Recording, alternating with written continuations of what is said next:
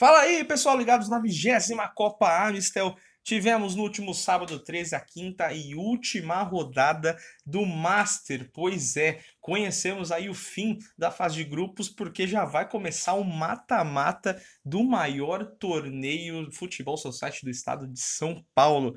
E tivemos no último sábado 13 a vitória do João Paulo, 3 a 1 para cima do Raposão, que manteve a invencibilidade também a liderança do JPF7 rumo às quartas de final. Durante o jogo, João Paulo já dominava as ações com o craque de jogo, Dorta com, marcou um gol, deu uma assistência, o outro gol foi do Calunga do primeiro tempo para fechar o 2 a 0 e aí sim o João Paulo já sabia que os três pontos estavam pertinhos de garantir, só questão de tempo.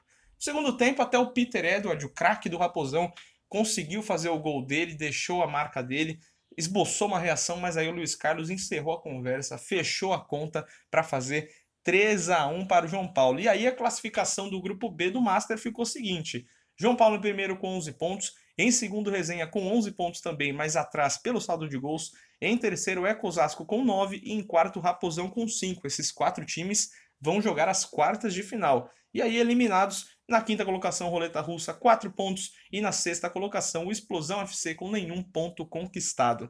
E aí sim, no mata-mata é que o negócio ferve pra valer.